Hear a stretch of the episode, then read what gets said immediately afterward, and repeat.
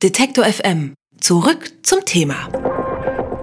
Hannover ist in Aufruhr, der Keks wurde geklaut. Anfang Januar wurde das Wahrzeichen des Gebäckherstellers Balsen, ein überdimensionierter vergoldeter Leibniz-Keks, entwendet. Der mögliche Übeltäter meldete sich auch mittlerweile zu Wort mit einem Bekennerschreiben an die Hannoversche Allgemeine Zeitung.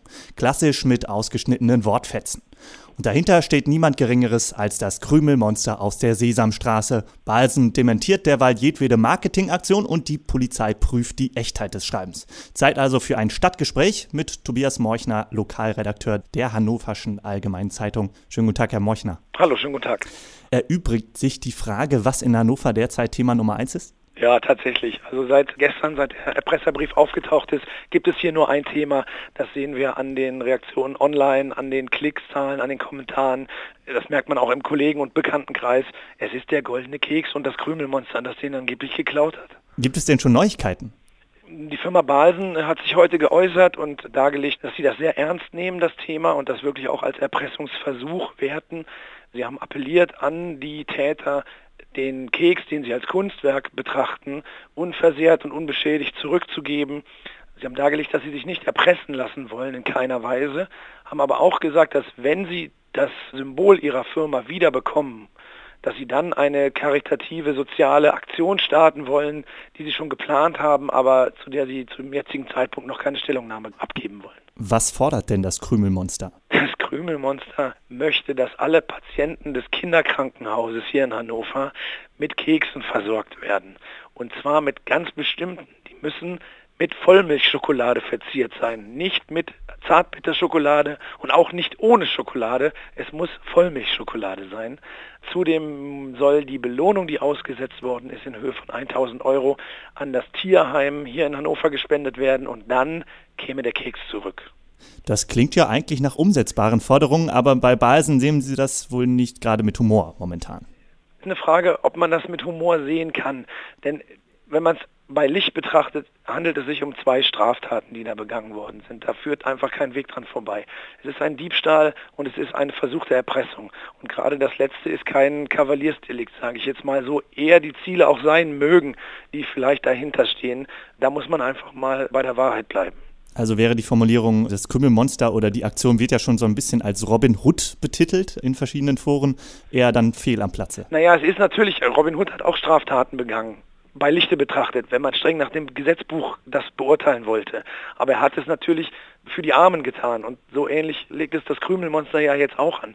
Und deswegen hat es auch natürlich so viele Sympathien hier in der Stadt. Es gibt schon Leute, die sagen, ich zahle das Geld aus meiner eigenen Tasche und bringe die Kekse zum Kinderkrankenhaus, damit das Krümelmonster nicht weiter verfolgt wird und so weiter. Also natürlich gibt es große Sympathie, aber äh, ich kann auch die Firma Balsen verstehen, dass sie sagen, Mensch, das ist eine ernste Nummer und genauso behandeln wir das auch. Obgleich Sie das natürlich auch gut als Marketingaktion nutzen können, auch wenn Sie ja selber dementieren, dass es eine ist. Es ist heute wieder heftigst bestritten worden, dass Sie irgendwas damit zu tun haben. Und ich glaube auch nicht, dass der Firmenchef Werner Balsen auch nur in Ansätzen zu sowas fähig wäre. Dazu ist er einfach ein viel zu integrer Mann. Ich glaube, das kommt so ein bisschen daher, dass es ja im Weihnachtsgeschäft diese äh, Geschichte gegeben hat, dass Balsen groß verkündet hat, sie produzieren nie wieder Weihnachtskekse. Hat es einen großen Aufschrei gegeben in der Bevölkerung und dann zwei Wochen später wurde die Produktion wieder aufgenommen. Angeblich aufgrund der großen äh, Resonanz. Das ist den Leuten, glaube ich, noch so ein bisschen im Hinterkopf geblieben und deswegen werden sie das vielleicht auch fälschlicherweise nochmal als irgendeine Marketingaktion diese Keksproblematik, wenn ich sie jetzt mal so bezeichnen darf, hat natürlich ja auch überregional Wellen geschlagen. Gibt es denn noch ein anderes Thema, was die Hannover momentan beschäftigt, was jetzt nicht so weite Kreise zieht?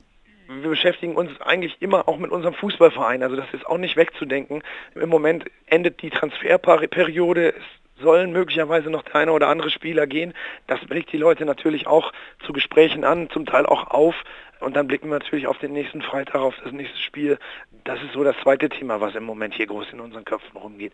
Selbstverständlich ist auch die Ergebnisse der Landtagswahl und was mit unserer äh, ja, neuen Regierung, die es noch nicht gibt, wird, ist das nächste Thema, was man im Moment nicht wegdiskutieren kann. Da wird auch gefachsimpelt. Wer wird denn Minister? Welche Ämter kriegen die Grünen und welche kriegen sie nicht? Und das beschäftigt die Leute schon auch. Und der Spitzenkandidat der SPD, Stefan Weil, war ja bisher Oberbürgermeister von Hannover.